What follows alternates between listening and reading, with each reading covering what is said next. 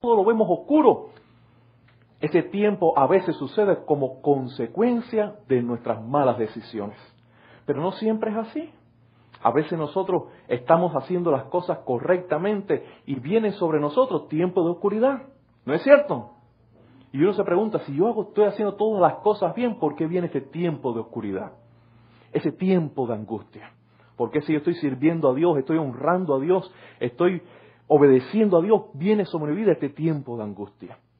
Y nosotros sabemos que el mundo está bajo un, bajo un caos, producto del pecado.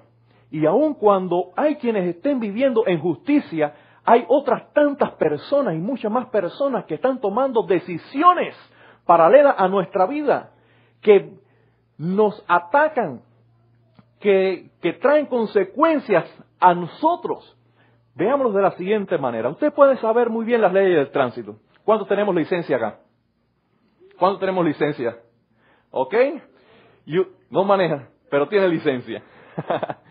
Nos, nosotros podemos estar en la autopista manejando muy bien.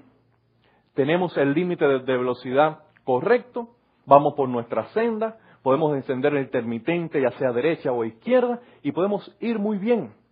Pero junto con nosotros en la vía van manejando otras tantas personas que en ocasiones están ebrias, en ocasiones se llevan un pare, en ocasiones están entretenidos con el teléfono, y los errores de otras personas en la vida, muchas veces, lo pagamos nosotros que vamos bien.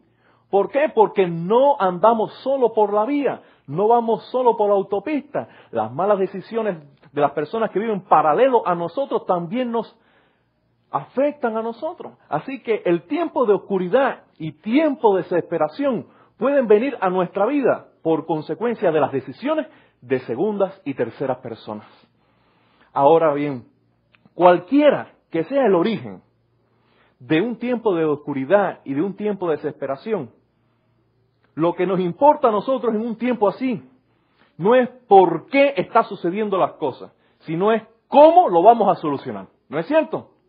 Porque es que nos sentemos nosotros a la mesa en la casa y decir, bueno, tenemos problemas económicos, no nos alcanza para pagar la renta, ¿no? y hagamos una descripción de cómo hemos empleado del dinero, al final nosotros llegamos a la misma conclusión. ¿Cuál es la conclusión?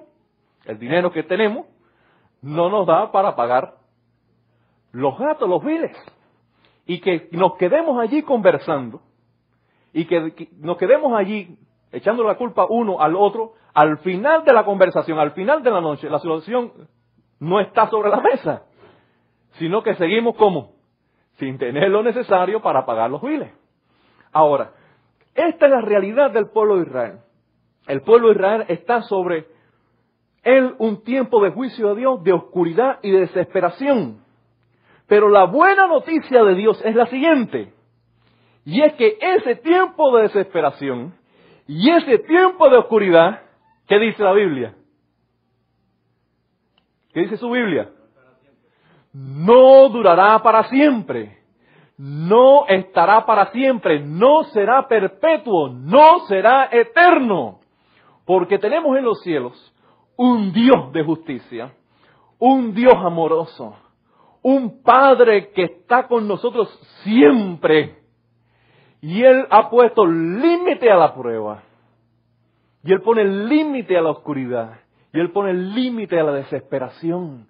Y como mismo el mar tiene su límite para que no inunde la tierra si el Señor pone límite a la angustia, al sufrimiento, al dolor, a la enfermedad en tu vida. Y la buena noticia y la esperanza que viene de Dios para ti en esta tarde es que ese mal no durará para siempre. Y la causa por la cual ese mal no durará para siempre es porque Dios está en control de tu vida.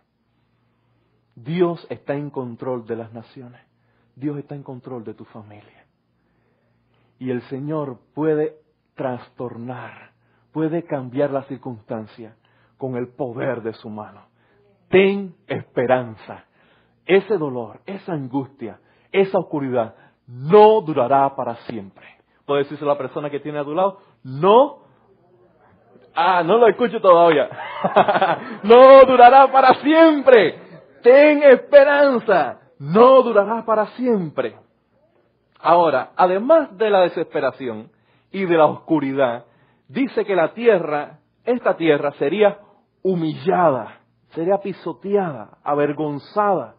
Pero dice, pero habrá un tiempo futuro. ¿Cómo dice tu Biblia? Por favor, ¿cómo dice tu Biblia?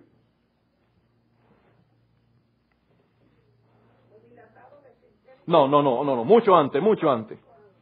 Mucho antes. La segunda oración.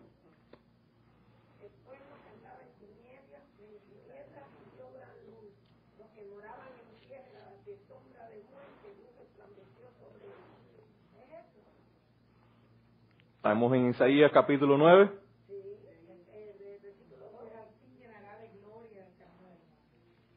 Mm, muy bien. Yo voy a buscarlo en, en nuestra versión, la versión que usamos comúnmente todos.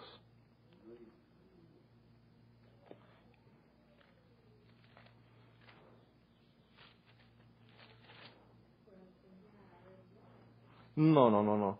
Estamos en, la oración número uno dice, tal como la aflicción que vino en el tiempo de la, que livianamente tocaron la, la primera vez la tierra de Zabulón y la tierra de Neftalí, de Neftalí, pues al fin llenará de gloria el camino del mar. Y dice, al fin llenará de gloria el camino del mar. La versión que estaba usando, que estoy usando, dice, porque habrá un tiempo futuro porque al fin, al fin llenará de gloria el camino del mar.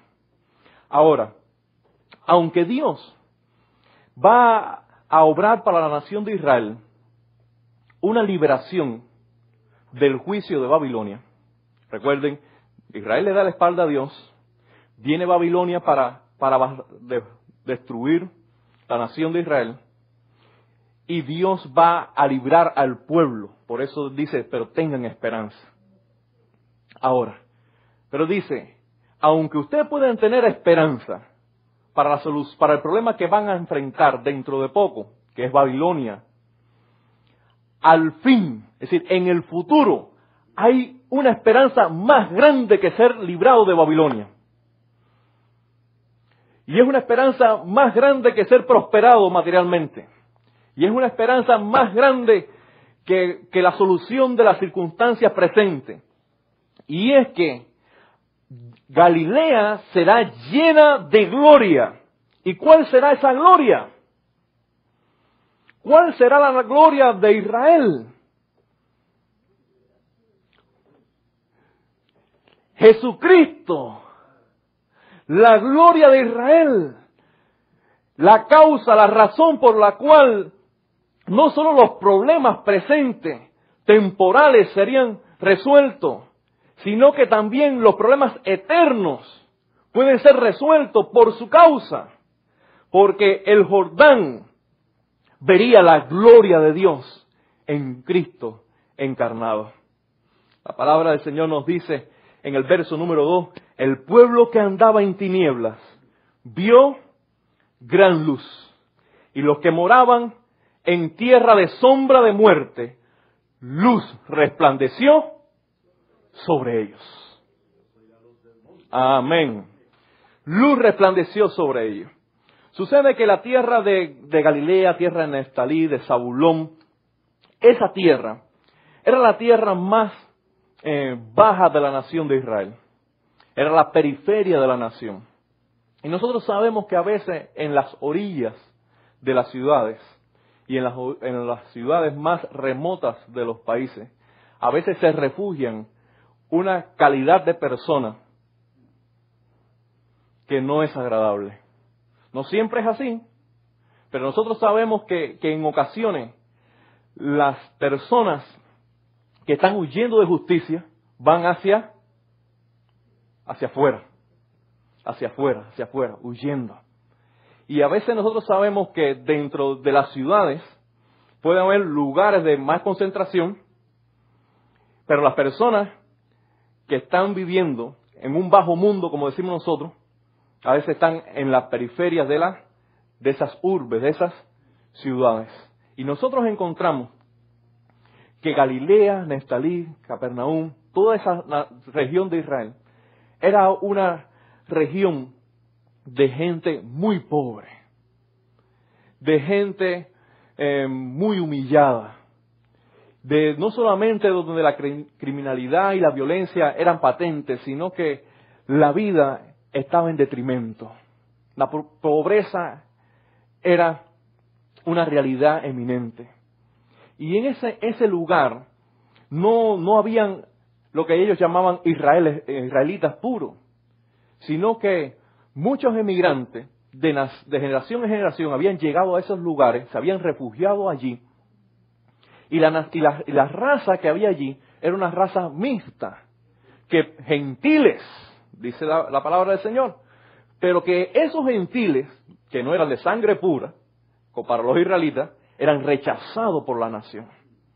Ahora, esa circunstancia de vida, ese bajo mundo, ese lugar desechado, despreciable, que ninguno de nosotros quisiéramos vivir allí, Allí vino Jesucristo.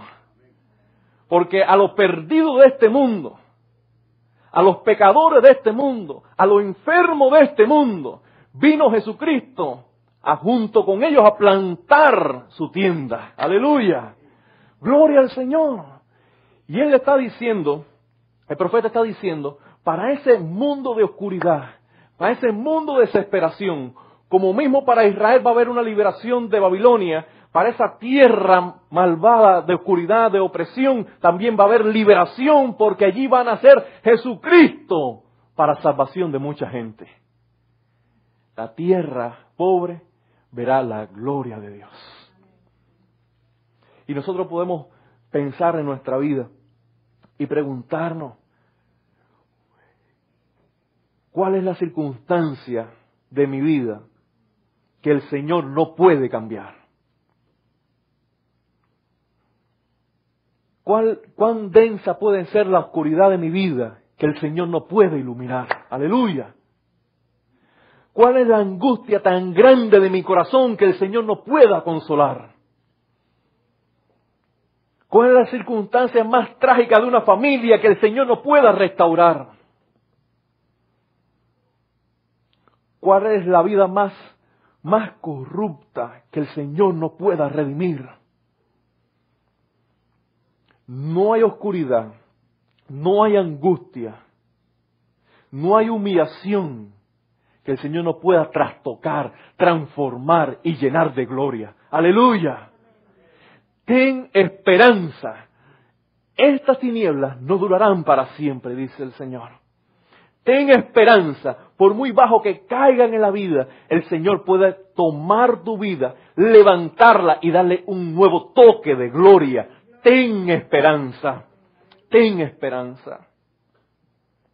Dice el verso 3, y ya estoy con la versión de nosotros para que no se me, para que no se me pierdan. Verso 3 dice, multiplicaste la gente, aumentaste la alegría, aleluya. ¿Están conmigo?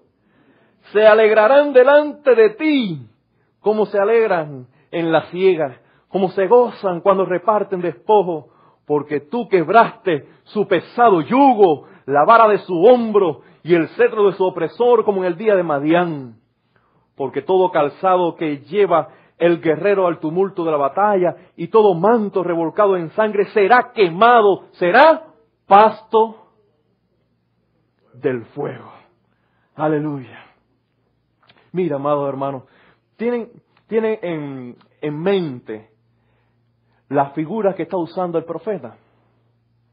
Él está diciendo, el pueblo de Israel será amenazado por el imperio de Babilonia, serán juzgados por él, pero yo voy a orar una liberación entre ustedes, que la alegría de ustedes será igual que la alegría del que cosecha, que después de mucho sufrimiento en el campo, regresa a la casa con el fruto de la cosecha.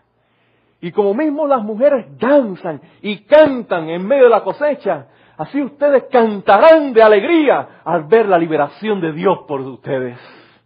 Cuando vean a Dios obrando en ustedes, cuando vean a Dios defendiéndoles, protegiéndoles, amparándoles, ustedes cantarán de alegría, danzarán de gozo. Aleluya. Aleluya. Y dice, el botín de tus enemigos será para ti y los repartirán. El, el manto y la ropa de los ejércitos enemigos serán pasto para qué? Como pasto para qué? Para el fuego. ¿Por qué? ¿Cómo Dios obrará de esa manera? ¿Quién será ese libertador? Dice la razón el verso 6. Porque un niño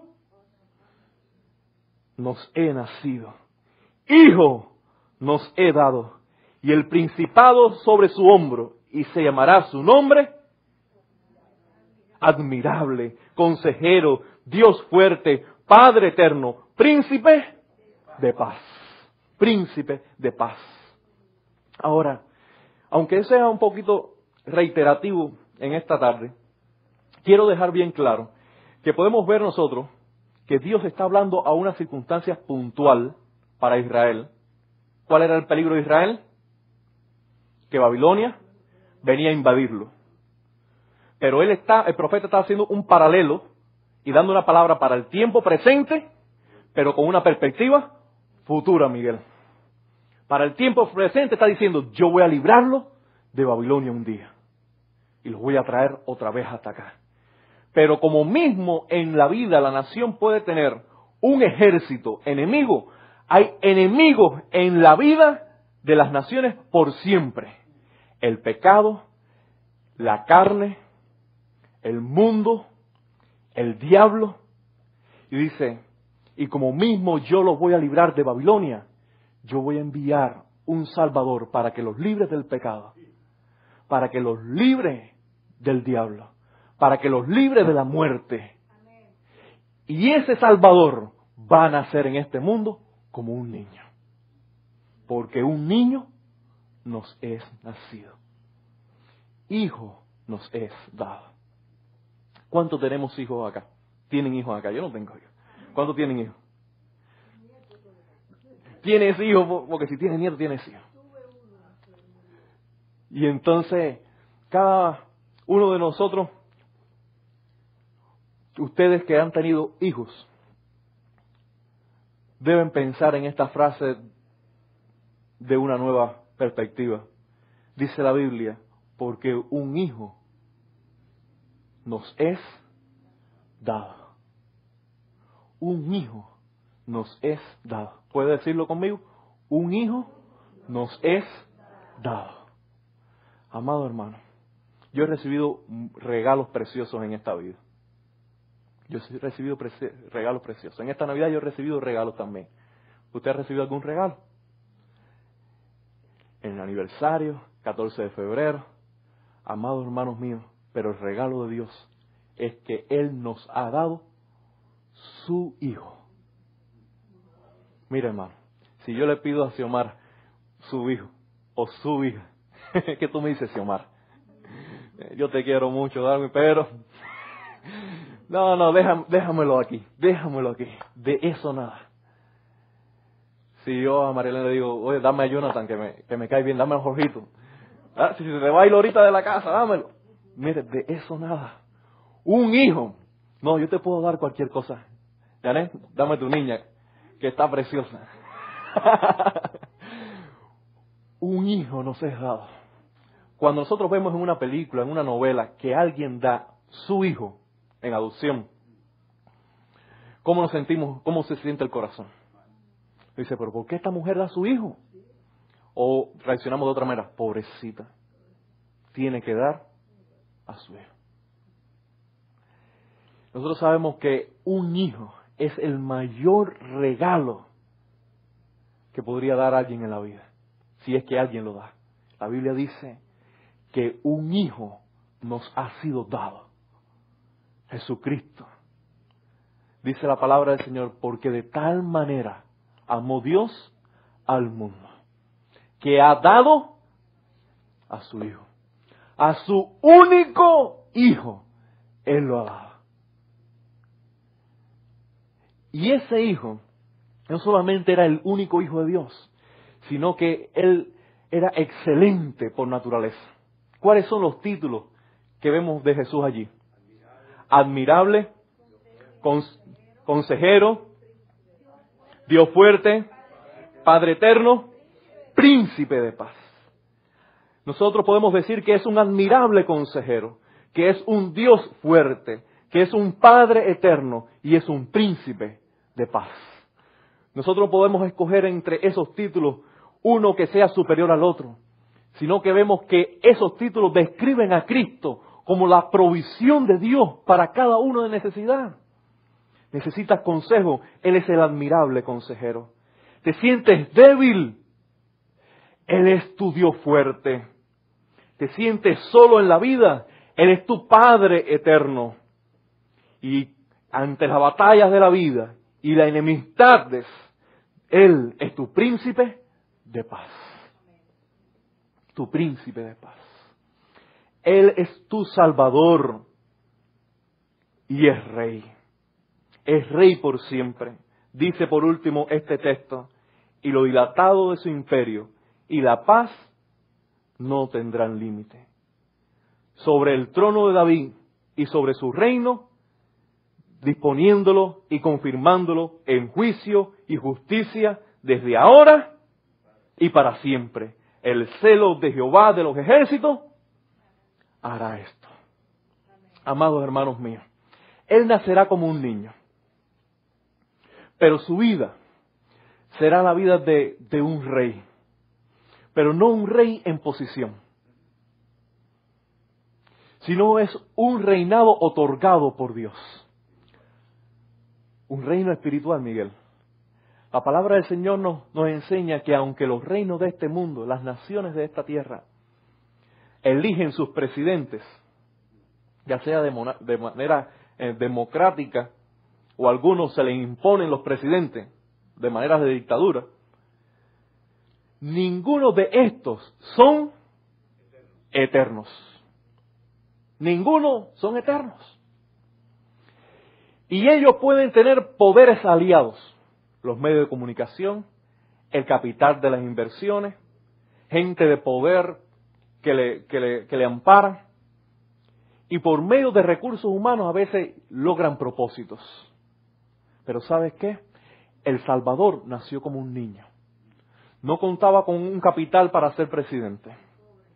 No, no contaba con, con gente en posiciones estratégicas en el gobierno para que le dieran una posición no contó con grados universitarios y créditos suficientes como para que les reconocieran ante unas elecciones. El reino de Jesucristo le fue otorgado por el Padre. Aleluya, dice, y el principado sobre su hombro. ¿Por qué? Porque descendiendo del cielo vino sobre él el gobierno de Dios. Aleluya. Y el gobierno de Dios dice sobre Jesucristo, será introducido en el mundo como un niño, pero el reino de Cristo, dice la palabra, será dilatado. Y lo dilatado de su imperio y su paz no tendrán límite. Amados hermanos, ¿por qué? Porque Cristo nació como un niño. Pero a lo largo de su vida fue conquistando corazones. Fue conquistando familias. Fue conquistando personas también sencillas y comunes pero el reino de Dios vino a esas personas arrepentidas. El reino de Dios vino a esas personas consagradas. Y de corazón en corazón y de vida en vida, el reino de Dios desbordó las fronteras de Israel a todas las naciones y su imperio no tiene límite. Aleluya, aleluya. Y la buena noticia es esta, que el reino de Dios se ha acercado en la persona de Jesucristo.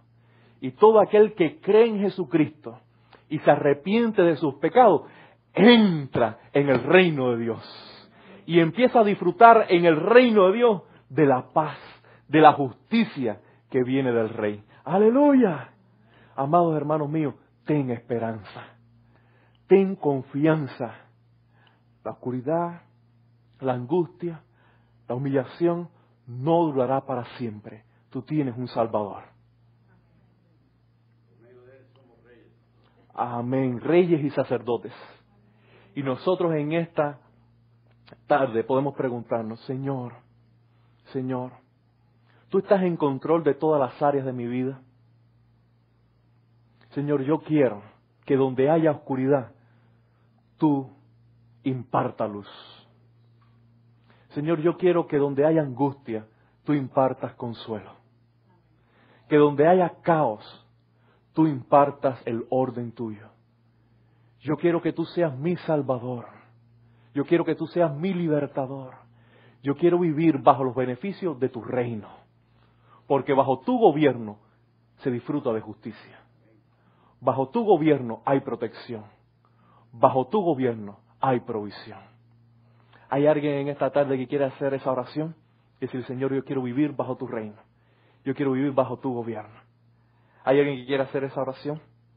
Vamos a ponernos en pie en esta tarde y vamos a orar al Señor de esa manera. Ten esperanza, hermana mía. Ten esperanza, hermano mío.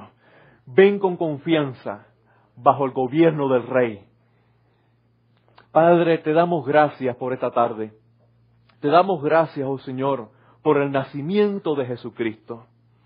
Te damos gracias, oh Dios, porque aunque nació como un niño, indefenso, Él era Dios fuerte, Dios poderoso para nosotros. Aunque Él no tenía ni la provisión de un hogar, de una casa o de una buena cama, y aunque no tenía dónde recostar su cabeza, sabemos que Él es el proveedor de nuestra vida, el proveedor de nuestra familia. Sabemos, oh Padre Santo, que ese niño es nuestro Salvador. Y le adoramos, Señor, en esta tarde. Y pedimos, oh Padre Santo, que la luz que viene al mundo por medio de Jesucristo también venga al corazón de cada uno de nosotros y que el consuelo que viene por medio de Jesucristo venga a nuestra vida, Señor. Oh Padre, imparte gozo, el gozo de la Navidad. Imparte esperanza, perspectiva de vida, porque tú eres nuestro Rey. Y bajo tu gobierno estamos seguros. A ti sea la gloria, a ti sea la alabanza, a ti sea la acción de gracia. Por Jesucristo. Amén y amén. Amén. Señor les bendiga abundantemente.